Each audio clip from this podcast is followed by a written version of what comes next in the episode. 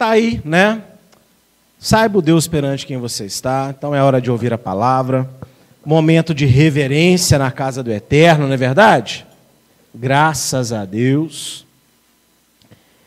E nessa palavra especial de Yom Kippur, de Rosh Hashanah, né, o Ano Novo Judaico, eu quero trazer para vocês um tema, um tema especial.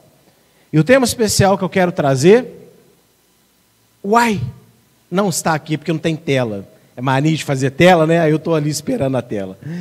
Mas o tema que eu quero trazer para vocês é o seguinte: repita comigo, regue o seu jardim.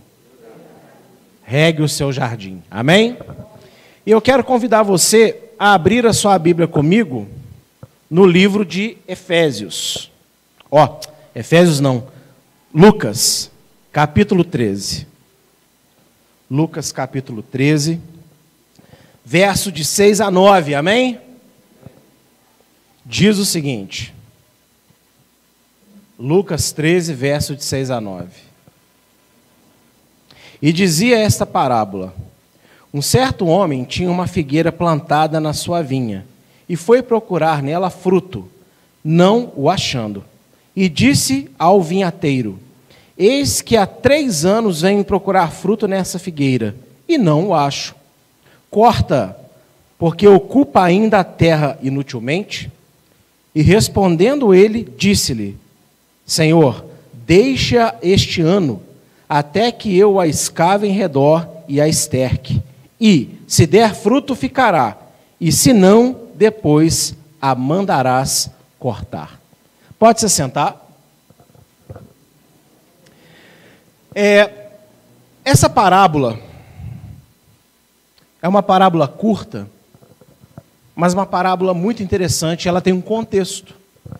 Nos primeiros versos aqui de Lucas 13, né, é, algumas pessoas estavam debatendo sobre um acontecido que não temos muitos detalhes na Bíblia, mas parece que é a morte de alguns galileus, e esses galileus foram assassinados por Pilatos. E Pilatos pegou o sangue desses galileus, desses judeus da Galileia, e misturou com seus próprios sacrifícios pagãos que ele oferecia lá na sua casa. Ou seja, ele matou pessoas, derramou o sangue de pessoas, pegou o sangue dessas pessoas e misturou ao sangue de sacrifícios pagãos. Entendeu aí como é que funcionou? Então é isso. E aí começou um debate entre os judeus o seguinte: ah, com certeza esses daí eram pecadores demais. Por isso que Deus fez isso com eles, por isso que eles sofreram esse tipo de coisa. E aí, Yeshua, ele dá uma palavra, ele fala assim: olha, se vocês não se arrependerem e não se converterem, igualmente vocês vão perecer. Ou seja, era costume na cultura daquela época, do pensamento judaico da época, quanto mais mal a pessoa estivesse sofrendo, mais em pecado ela estaria. Só que não necessariamente era assim às vezes. E qual é o exemplo maior que nós temos na palavra de Deus em relação a isso? Jó. Nós temos no livro de Jó um livro inteiro, os três amigos de Jó querendo convencer que ele estava mal daquele jeito, porque ele tinha pecado horrivelmente contra Deus.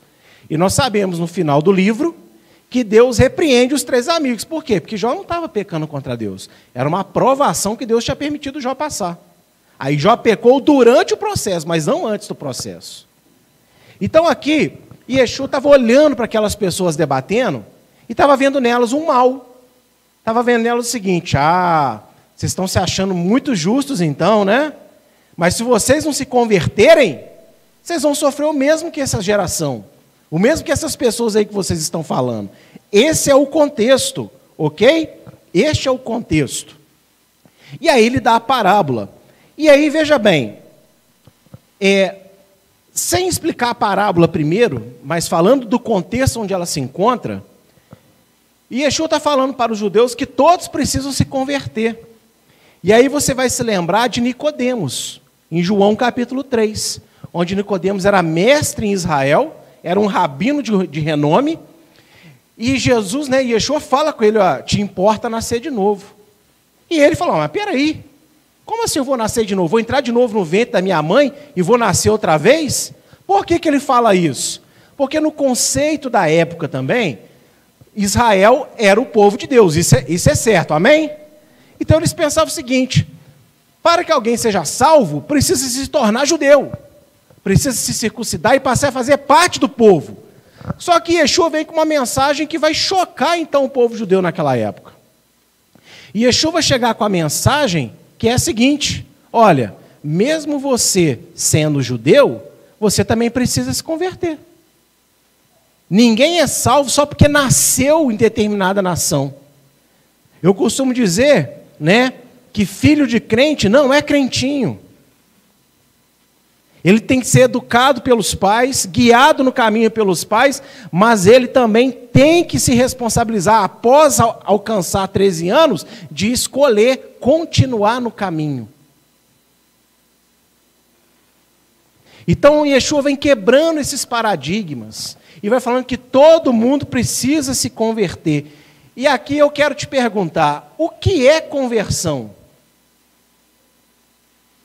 O que é se converter? Se converter, repita comigo, se arrepender dos pecados e confiar na solução que Deus dá para quitar a dívida. Salvação, arrependimento, né? Conversão é você abandonar o seu pecado e aceitar o pagamento da dívida, porque todo mundo que peca é devedor. Então tem que pagar uma conta. Mas será que a gente paga essa conta com dinheiro? Será que Deus aceita dinheiro? Será que Deus aceita Visa, Visa, Visa Electron? Mastercard? Não? Não, né? Deus tem uma forma para pagar os nossos pecados. E lá em João 16,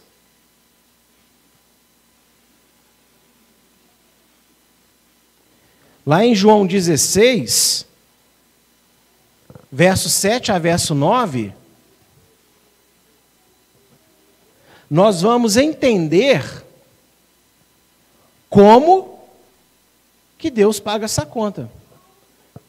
João 16, verso 7 a verso 9, que diz o seguinte: Todavia, digo-vos a verdade, que vos convém que eu vá, porque se eu não for, o consolador não virá a vós, mas quando eu for, vou-lo enviarei, e quando ele vier, convencerá o mundo do pecado e da justiça e do juízo do pecado, porque não creem em mim. Então qual é a solução? Crer em Yeshua. Você tem que acreditar que Ele é o Filho de Deus, você tem que acreditar que Ele morreu, mas que Ele ressuscitou, é o Rei da Glória e vivo está. Se você não acredita nele, você permanece em pecado. A pessoa que não. Sabe quando você. Olha só, vou quebrar aqui. É uma semana que eu gostei muito. Eu gostei demais da pregação do pastor lá aí quarta-feira, né? Sobre jargão. Então eu vou quebrar aqui mais um jargão que as pessoas falam. Porque é comum no nosso dia a dia, nós temos pessoas que ainda não se converteram, mas que são pessoas socialmente agradáveis, pessoas que nós gostamos de estar perto, pessoas que têm uma boa índole, sim ou não? É normal. E aí, eu já ouvi muito essa frase, eu tenho certeza que você já deve ter ouvido pelo menos uma vez. Nossa, a pessoa é maravilhosa, uma pessoa boa, magnífica, só falta Jesus. Gente, se falta Jesus, falta tudo, porque quem não crê em Jesus está no pecado. Palavras do Senhor Yeshua. Então, qual é a solução? para se converter. Como que nós nos convertemos? Crendo em Yeshua Hamashia. Nós temos que crer nele. Ok? E essa é a solução. Esse, esse é o pagamento da dívida dos nossos pecados. Cremos no Senhor. Aleluia? E aí o seguinte: o que é crer? Crer nada mais é do que ter fé. Vocês concordam comigo? Então, para nós crermos em Yeshua, nós temos que ter fé em Yeshua. E o que é ter fé? Olha só, Efésios capítulo 2, verso 8 e verso 9. Efésios, capítulo 2, verso 8 e verso 9.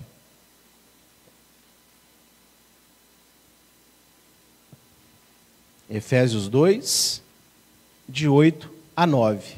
Olha só o que vai dizer. Porque pela graça sois salvos, por meio da fé. E isso não vem de vocês, é um dom de Deus. Não vem de obras, para que ninguém se glorie. Então, ninguém aqui é convertido porque fez uma obra espetacular e Deus quer te recompensar por causa da sua boa obra. A conversão é obra exclusiva de Deus na cruz do seu filho Yeshua Hamashia. E isso vem pela fé. Tanto a fé como a graça de Deus é dom que vem do próprio Deus para nós. Então ninguém pode se gloriar disso. Ninguém pode achar que é alguma coisa. Ok? Tudo vem de Deus. Repita comigo: tudo vem de Deus. E aí, ah, eu tenho fé, né? Fé pela graça. Mas o que é ter fé, pastor? É crer em Yeshua. O que isso significa? Romanos 10, 17. Romanos 10, 17. Como que você então pode ter fé no Filho de Deus?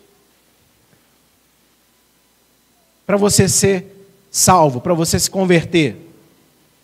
Olha só, Romanos 10, 17. De sorte que a fé é pelo ouvir, e ouvir a palavra de Deus.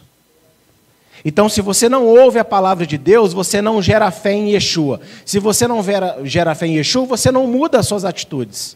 Você não muda os seus caminhos. E aqui é interessante, porque a conversão, ela é um processo na sua vida que dura a vida inteira. Como assim, pastor? Eu achei que uma vez salvo, salvo para sempre, aceitei Yeshua, acabou? Não. Aceitar Yeshua é o início de uma caminhada.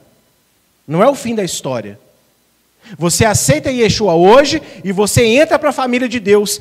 Mas quantas coisas Deus vai trabalhando em você ao decorrer dos anos que se passam? E todos os dias Deus quer te, que você se converta de um mau caminho, de um mau pensamento, de um mau sentimento, de uma fala ruim, de um, de um julgamento. Tudo isso Deus quer que você se converta. Todos os dias Deus quer que você se aproxime mais dele. E para você se aproximar mais de Deus, você tem que rejeitar um pouco mais a cada dia o pecado, o mal. Nós estamos salvos em Yeshua, amém? Mas muitos de nós ainda cometem alguns pecados, ainda fazem alguns erros. Isso não quer dizer que Deus não considera você como filho dele se você já se converteu, mas significa que esta área da sua vida também precisa de uma hora se converter. E qual é a hora dessa conversão acontecer? Nessa noite você ouvindo a palavra. Essa é a noite, esse é o dia. Agora, se você não ouve a palavra, como que você vai se converter? E se você levar em consideração que, a, que, o ser humano é teimoso esquecido, ou seja, você ouve hoje, amanhã esquece, ouve depois de amanhã, depois de amanhã esquece, ouve semana que vem, na outra semana esquece. Se você, quanto mais ouvir a palavra, maior é a chance de você se converter. Agora, quanto menos você ouvir a palavra também, menores são as chances da sua conversão. Então, não perca tempo apenas com as coisas desse mundo. A Bíblia, a palavra de Deus, é necessária todos os dias. Porque você ouvir a primeira vez uma coisa, tem coisas que você ouve e muda na hora. Tem outras que você insiste em querer fazer de novo. E Satanás, seus demônios e seus comparsas, quem são os comparsas de Satanás e os demônios? As pessoas que são cheias de argumento, que são todas inteligentes para poder vir com aquele argumentozinho assim, ó, que deixa você todo oriçado. Hum, não é que é? Não é que é? Todo dia o diabo levanta o argumento para te convencer que não é desse jeito, não precisa tanto, não é bem assim. E falar que você pode continuar fazendo aquilo ali de errado, que, não, que hoje Deus não se importa mais com isso. E isso é do diabo. Agora, se você não ouve a palavra de Deus, como que o Espírito Santo vai combater os seus pensamentos? Como que ele vai gerar em você a fé que você precisa? Tem jeito? Não tem. Porque para ele gerar fé em você, ele precisa que você ouça a palavra de Deus. Você tem que ouvir a palavra de Deus. E aí, tem gente que só ouve a palavra de Deus no dia que vai na igreja. Mas naquele dia, será que você teve contato com o mal? Naquele dia, será que você teve contato com algo ruim? O que, que você acha? Sim ou não? Quem aqui tem contato com o mal todo dia? Eu tenho. E você? Então, se você tem contato com o mal todo dia, quais são os dias que você precisa de ouvir a palavra de Deus para gerar fé, para combater esse mal? Todos os dias. Amém? Todos os dias. Então, esse é o contexto da parábola. E Yeshua está falando que todo mundo precisa se converter. Todo mundo sem exceção. Ninguém fica achando, ah, comigo não está acontecendo nada, mas aconteceu aquele mal com aquele lá, então eu estou melhor. Ninguém pode pensar isso. Porque não é bem assim. E aqueles homens morreram pela mão de Pilatos. Mas será que eles eram pecadores? Porque Yeshua não fala nem que eles eram pecadores. Ele fala para aqueles que estavam debatendo o fato. Se vocês não se converterem, vocês vão morrer da mesma forma. Ou seja, será que eles iam morrer pela mão de Pilatos também? E Yeshua está falando de uma outra morte, que é pior ainda. Qual morte? A segunda morte.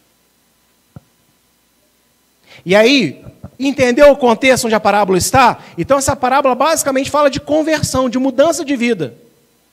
E a mudança de vida não é só no dia que você batiza. A mudança de vida é sempre que você se depara com o mal dentro de você. Quando você se depara com o mal dentro de você, você tem que se converter, porque se você não se converter, você vai morrer como esses homens morreram. E eles morreram fisicamente, mas nós aqui vamos morrer espiritualmente no dia do juízo, que é pior. E aí, agora vamos falar da parábola, uma vez que você entendeu o que, a parábola significa. Fala de conversão, né? E aí, olha só, veja bem, nós temos ele alguns elementos aqui nessa parábola. O dono da vinha, nós temos o vinhateiro, e o dono da vinha tem que ficar claro, fala comigo, o dono da vinha é Deus. Fala, o vinhateiro é Yeshua. Fala, o cavar fundo. Fala, é o Espírito Santo. Fala, e o adubo é a Bíblia. Por quê? Quem é que pode alcançar as profundidades, as raízes do coração do homem? Não é o Espírito Santo? Não é o Espírito Santo que sonda até mesmo as profundezas do próprio Deus? Se ele sonda as profundezas do próprio Deus, ele pode sondar as profundezas de quem? Minha e sua. Então ele é esse cavar. O dono da vinha é Deus. Agora olha só. A figueira está plantada na vinha. Não é uma plantação de figueiras, é uma, é uma vinha. Então, onde, na, numa vinha você vai encontrar qual tipo de árvore? que dá o quê? Qual fruto? Uva.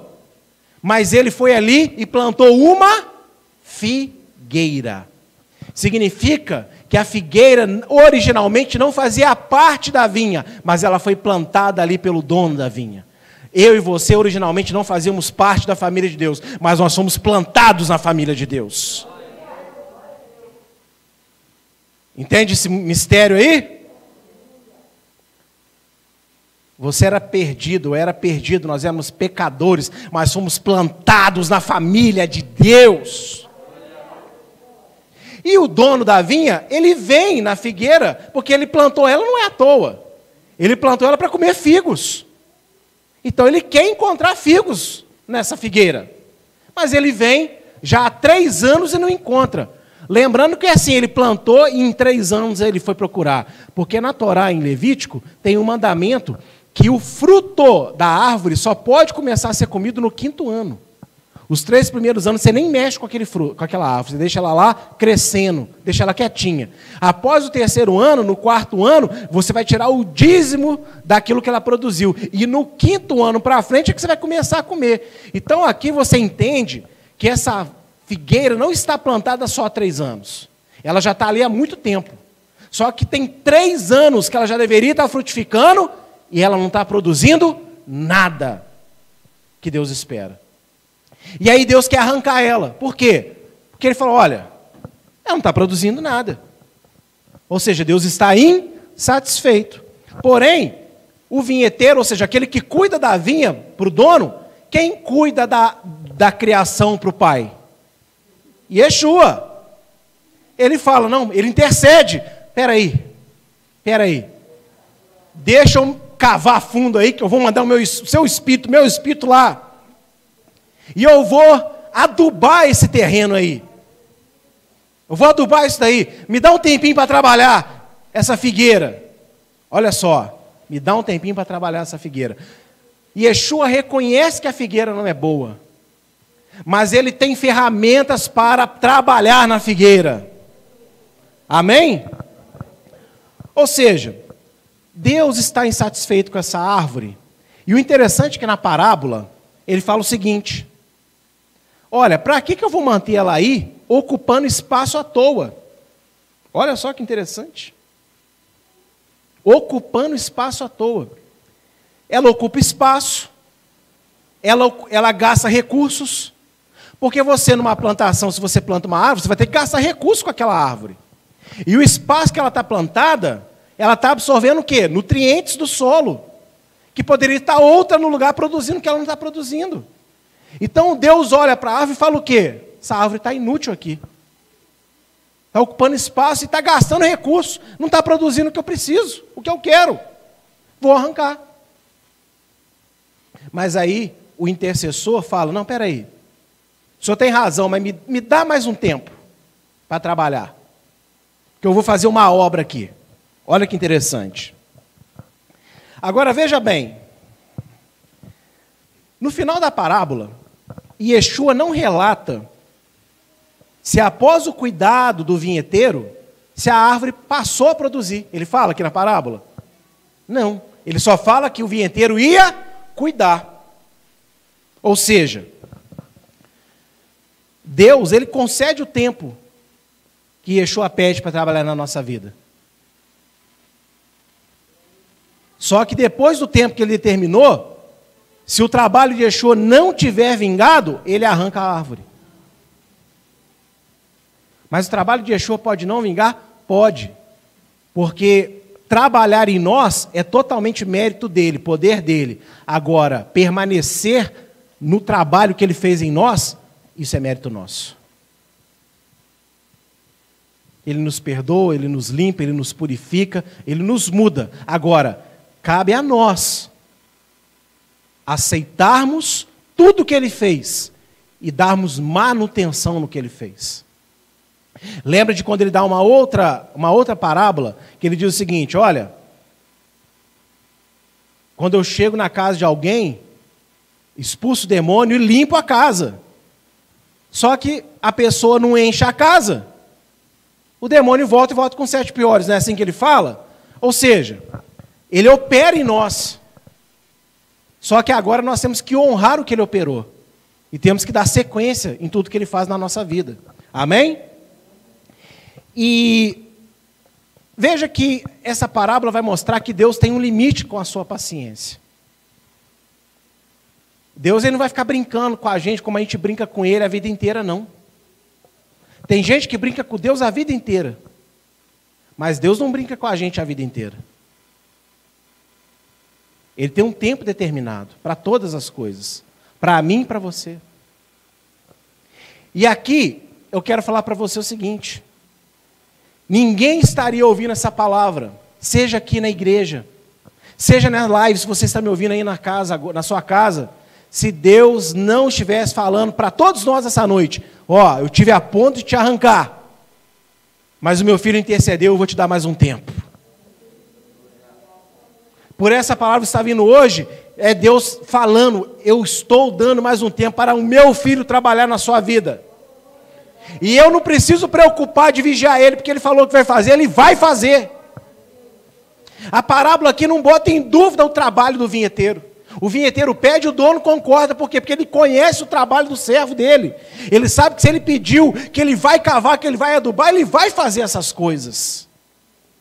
Então, Yeshua, ele está cavando. Ele está quebrantando. Ele está quebrando muralhas dentro do nosso coração, da nossa mente, todos os dias. Porque Ele quer chegar lá no fundo da nossa alma, no mais profundo do nosso ser. E quando chegar lá, Ele quer adubar. Ele quer colocar o quê? A palavra dEle. Porque se a palavra dele não ficar lá dentro da tua alma, bem fundo na tua alma, daqui a pouco você está fazendo o quê? As mesmas coisas de novo. Daqui a pouco você vai estar o quê? Você vai estar duvidando de Deus, você vai estar desviado de Deus, ouvindo música do mundo, tendo conversa mundana, fazendo tudo aquilo que Deus não se agrada, por quê? Porque lá no fundo da terra não está adubado. E o adubo é a palavra de Deus. E quem é que cava? Quem é que chega profundo aí? É o Espírito de Deus. Quando aqui o vinheteiro fala, eu vou cavar fundo, significa que ele está falando para o Espírito Santo: entra nele, entra nela, mas vai lá no mais profundo dos seus segredos e mexe naquela alma.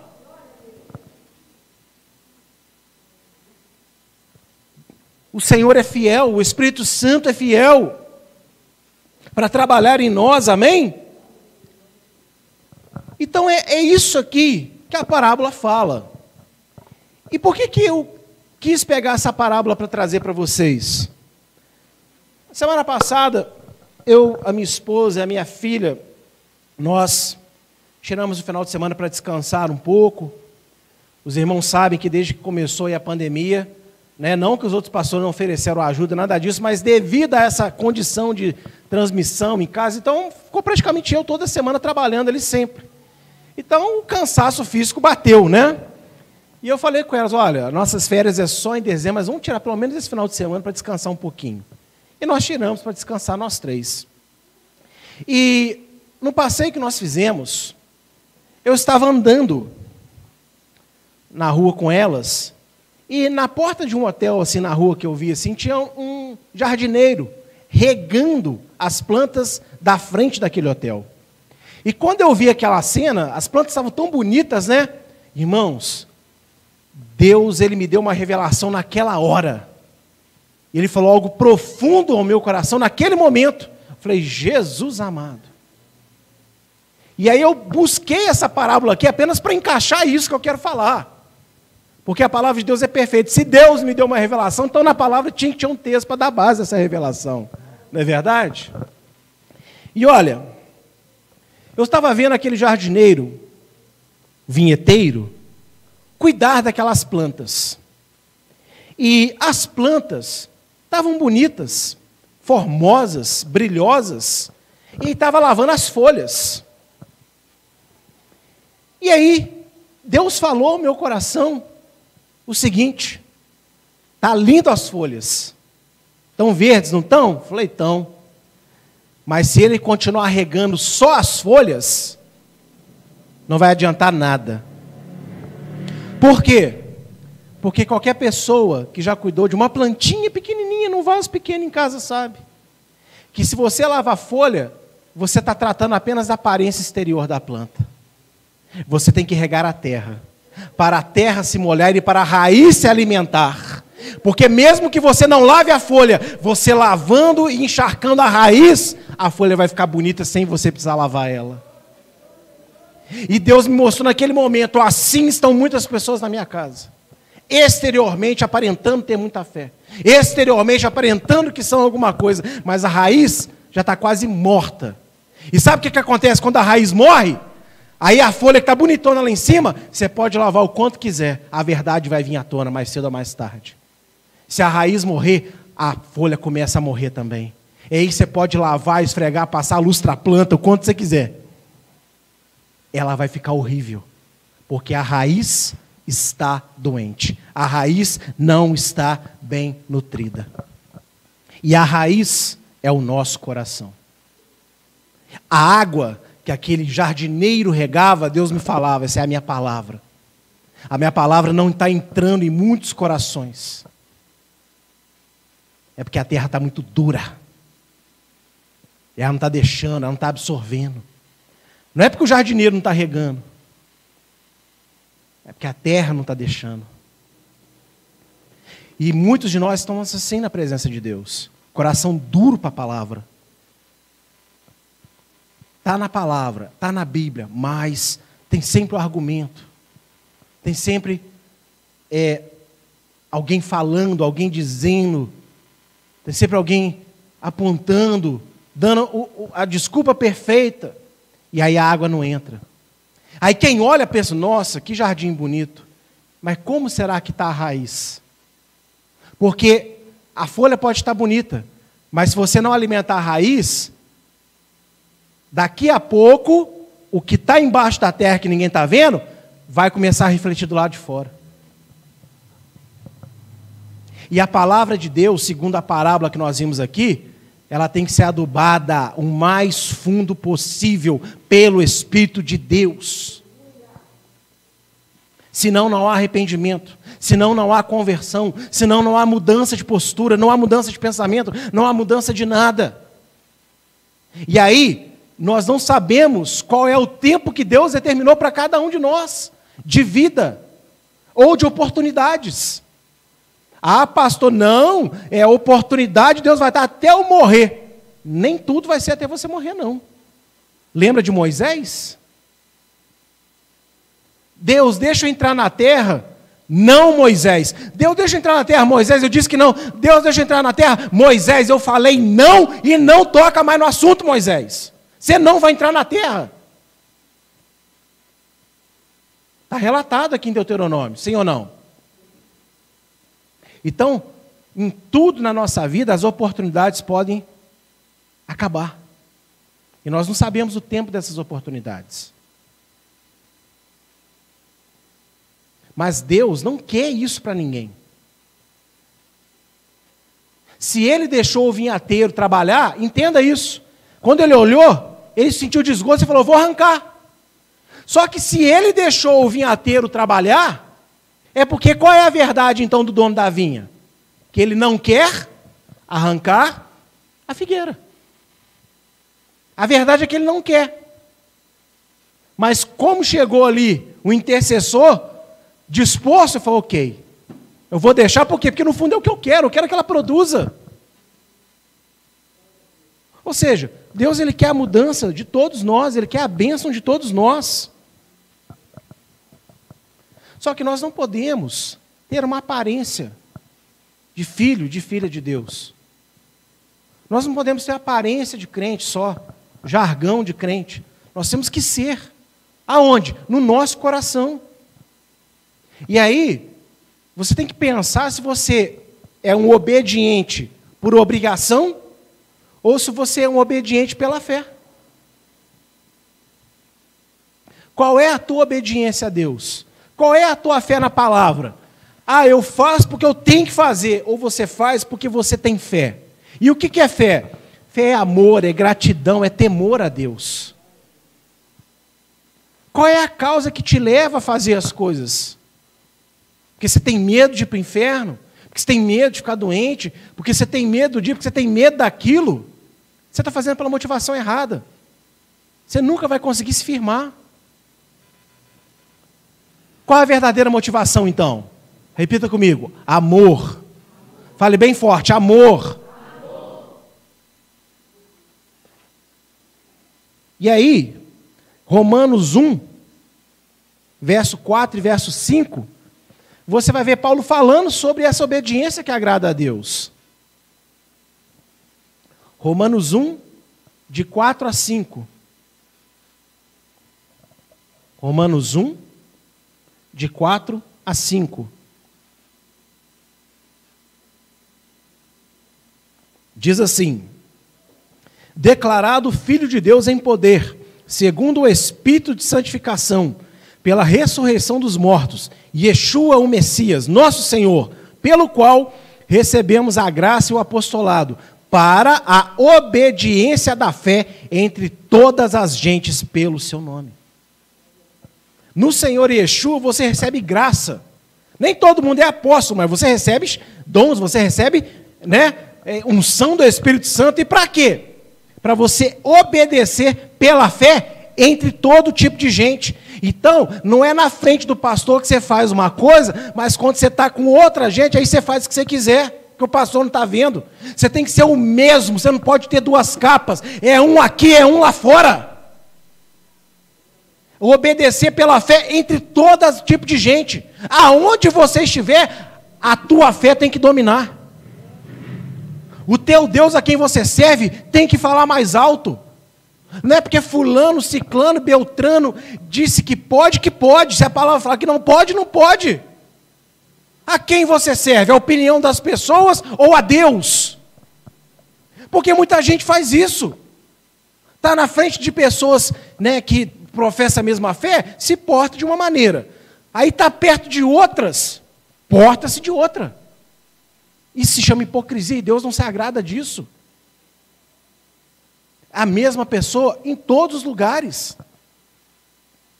Obediência pela fé no meio de todo tipo de gente, é no trabalho, é na família, é na diversão, é no meio da rua, é na igreja. Ou você é, ou você é. É uma hora eu sou e depois eu não sei. Nesse aí eu não sei, e achou para voltar nesse dia que você não sabe. E aí ele vai saber direitinho qual é a palavra que ele vai te dar. Nós somos chamados para obedecer por fé. E essa parábola é maravilhosa. Por quê? Porque fala que Yeshua, ele não desiste, ele trabalha, ele intercede, ele quer ver o bem e Deus concede o tempo para ele trabalhar, porque também é o que Deus quer. E aí, quando eu vi ali aquilo que Deus falou aqui no meu coração, sabe, eu tinha certeza que eu tinha que trazer essa palavra para a igreja para que as pessoas possam entender que Deus ele está tentando ir fundo na sua alma, Ele está tentando ir fundo na sua vida, na sua mente, mudar coisas, conceitos, pensamentos, que às vezes você está ali agarrado, que ali você acha que está ali, ó, dominante naquilo, e Deus está olhando lá de cima, se balançando a cabeça, isso não está bom, eu não estou gostando. Eu quero mudar. Mas para que isso aconteça, nós temos que nos converter dos nossos maus caminhos. E não haverá conversão sem palavra de Deus, sem adubo. Não adianta o vinheteiro cavar e não ter o que colocar. Adianta? Adianta nada. Ah, é o médico vai nos operar, ele vai operar a gente, ele vai abrir. Aí chegar lá, agora eu não sei o que eu faço, fecha de novo. Ué, fecha de novo? Então para que, que abriu? Resolve alguma coisa? Não. O vinheteiro ele tem a solução. Ele tem a solução, que é a palavra. Agora, nós vamos deixar ele cavar, nós vamos deixar ele adubar aí a nossa terra com essa palavra? Nós vamos deixar essa água regar e vamos absorver essa água ou a gente vai deixar essa água na superfície? Entende isso, queridos? A solução é ter a palavra no coração com a prática da verdade, e não apenas em conhecimento teórico. E as pessoas estão vivendo de conhecimento teórico da Bíblia. Tem o um versículo decorado, tem o um postzinho bonitinho que, que coloca nas redes sociais, mas não pratica aquilo que fala, aquilo que, aquilo que diz que acredita. Isso não é vantagem para ninguém. Olha só o que diz aqui em Tiago, capítulo 1, verso 22. Se alguém tem alguma dúvida, Tiago 1, 22. Tiago 1, versículo 22. E sede cumpridores da palavra, e não somente ouvintes, enganando-vos a vós mesmos. Se você só ouve a palavra, mas não pratica a palavra que você ouve, você está vivendo no engano porque a água está só na superfície, a água está só na folha, não está molhando a raiz. E aí, mas pastor, não, quem aqui vive na nova aliança? Eu vivo na nova aliança. Você vive na nova aliança? Dá um glória a Deus então. Então, olha só, Jeremias 31, 33. Jeremias 31, 33, olha o que fala. Mas esta é, a nova, esta é a nova aliança que farei com a casa de Israel depois daqueles dias, diz Adonai.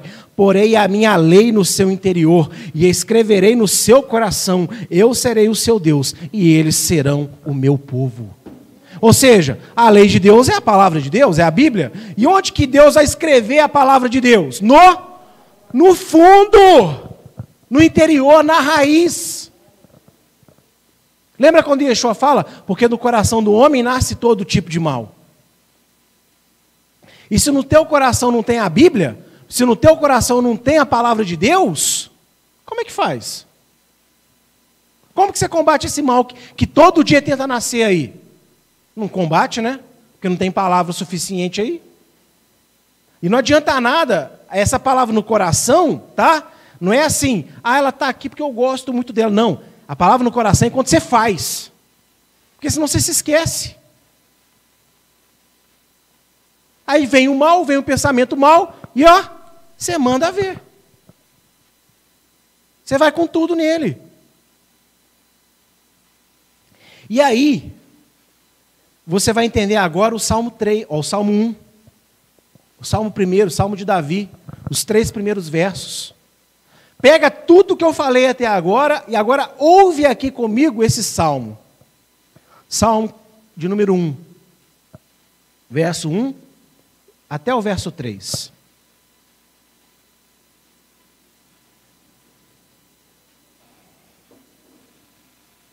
Bem-aventurado o homem que não anda segundo o conselho dos ímpios, nem se detém no caminho dos pecadores, nem se assenta na roda dos escarnecedores. Antes, tem o seu prazer na lei de Adonai, e na sua lei medita de dia e de noite, e será como a árvore plantada junto aos ribeiros de águas, ao qual dá o seu fruto no seu tempo, e as suas folhas nunca murcharão, e tudo quanto fizer prosperará. Por quê? Porque a árvore está perto do ribeiro?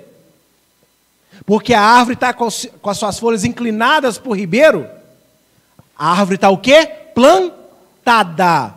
Plantada significa que a raiz dela está absorvendo a água do ribeiro. Você tem que ouvir a palavra de Deus, você tem que acreditar que essa palavra aqui é a verdade. E Yeshua fala isso em João 17, 17: santifica-os na verdade, a tua palavra é a verdade. Ele não fala a minha oração é a verdade, ele não fala o meu o jejum poderoso é a verdade, a campanha de não sei quantos ela é a verdade, é a profecia do fulano é a verdade. Ele fala a tua palavra, Deus, a Bíblia é a verdade.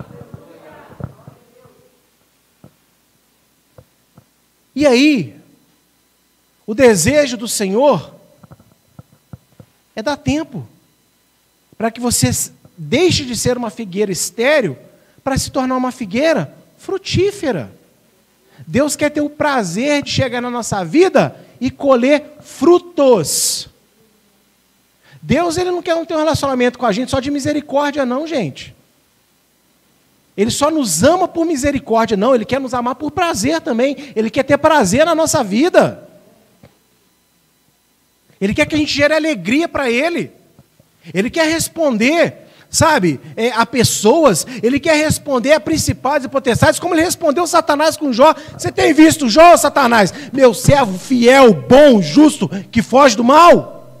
Gente, não é um anjo que se levantou falando, o próprio Deus encheu a boca para falar. Aqui, ó, tem visto Jó? Menina, né? Menina dos meus olhos. Deus quer ter o mesmo prazer na minha vida e na sua. A gente pode ter chego até esse momento da nossa vida em uma área, em duas áreas ou em muitas áreas desregulado. Mas o vinheteiro está aqui nessa noite, novamente intercedendo por nós e falando: peraí, que eu vou adubar isso daí, vai dar fruto. E o pai deixa, o pai fala: então vai, Yeshua, vai, meu filho, vai lá e mexe neles. Porque eu sei que onde você mexe, o negócio é bom. O problema não é a falta de operação de Deus na nossa vida. O problema somos nós não estarmos interessados no que ele está operando, no que ele está fazendo. E eu quero terminar recontando duas visões que eu já tive aqui nessa casa. Porque esses dias eu tenho pensado muito sobre isso. Qual é o valor que nós damos para a palavra? Qual é o valor que nós damos para as coisas que Deus fala no meio de nós? E se eu fosse você, eu anotava isso que eu vou falar. Se você fosse esperto, eu anotaria. Se você não tem caneta aí, chega em casa, pega de novo essa pregação lá no site e anota depois. Anota isso. Essas duas visões que eu tive.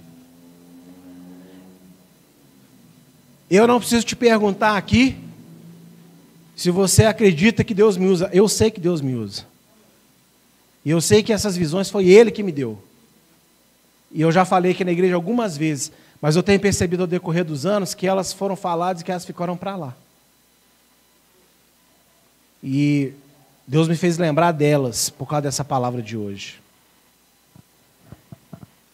Certa feita, Deus me deu uma visão com um cérebro putrefado. O cérebro estava podre, podre.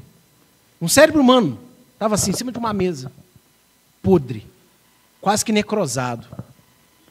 E eu ficava desesperado naquela visão, eu clamava, eu falei, meu Deus, o que, que é isso? Como é que eu, Senhor, o que, que eu faço com isso aqui? Como é que eu curo isso aqui? E do lado do cérebro tinha um tanque, parecendo aqueles aquários grandões, com uma água cristalina, linda. E Deus falava assim: joga o cérebro dentro desse tanque. Eu pegava aquele cérebro humano podre e jogava dentro do tanque. E à medida que o cérebro ia afundando, toda aquela podridão ia saindo do cérebro e ia ficando na superfície. Aí Deus falava comigo assim: é necessário afundar mais. E aí o cérebro foi afundando, afundando. Quando ele bateu lá no fundo, toda aquela sujeira ficou na superfície. E lá, do meio do tanque para baixo, a água continuou cristalina e o cérebro estava limpinho. E Deus falou comigo assim: dobra o joelho que eu vou falar. E eu dobrei meu joelho e o Senhor falou comigo. Assim é que as pessoas podem ser curadas dos seus males. O tanque é a minha palavra. E o cérebro é o cérebro. Ou seja, é necessário a gente mergulhar a nossa cabeça, a nossa vida, a nossa dedicação, o nosso esforço na palavra de Deus. E não pode ficar na superfície, porque a superfície é até limpa, mas ela ali, ela fica suja. Tem que afundar. Tem que ir lá o mais fundo. Lembra do profeta Ezequiel que foi entrando no rio até que a água cobriu todo ele? Então fica aqui a primeira visão para você relembrar. Pega a tua mente, pega o teu coração e volta para as escrituras. Porque enquanto você não fizer isso, você vai pedir, vai pedir, vai pedir, vai pedir, vai pedir, vai pedir, vai sofrer, vai sofrer, vai sofrer, vai sofrer. E não há oração de poder que vai dar jeito na sua vida. Porque você tem que mergulhar a tua vida na palavra de Deus. E Deus não vai abrir exceção para ninguém. Segunda visão. Eu via uma Bíblia dourada, linda, gigante, da altura aqui da igreja praticamente. Baita de uma Bíblia. E ela era de ouro. E muitas as pessoas iam em direção a ela. E, e ela se abriu. Quando ela se abriu, ela resplandeceu uma luz maravilhosa. E nela parecia que tinha várias prateleiras saindo da Bíblia. Entende? Tinham prateleiras. E tinham frasquinhos com remédios. E tinha remédio para todo tipo de doença e problema. E eu olhei aquilo e falei, meu Deus, que maravilha, né? E quando eu olhei, Deus falou assim: olha de novo. E de repente a Bíblia estava muito longe. E as pessoas estavam mais distantes do que, do que no princípio da visão. E eu falei, meu Deus, por que, que o Senhor está tirando a Bíblia da gente? E Deus falou comigo assim: olha bem. E quando eu olhava, as pessoas estavam de cabeça baixa, todo mundo mexendo no celular. E elas estavam de costas para a Bíblia indo embora, para longe da Bíblia. E Deus falou comigo assim: a minha palavra tem cura para tudo, mas as pessoas escolheram a sua própria Bíblia no sua geração.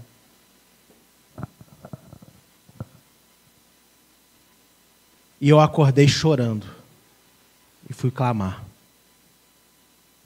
Porque as pessoas não buscam mais a palavra de Deus como solução para suas vidas.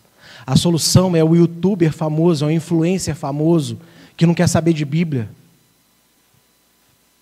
que não sabe de Deus, não sabe de nada. A solução é o grupo de, de papo, bate-papo do não sei o quê. Ei, a solução é a palavra de Deus. Então fica aqui essas duas visões. Porque eu sei quem me deu essa visão. E a palavra de Deus, repita comigo. A palavra de Deus, recura sua Bíblia se você tiver uma assim, ó. Fala, a palavra de Deus tem remédio para tudo. Eu é que não estou tomando.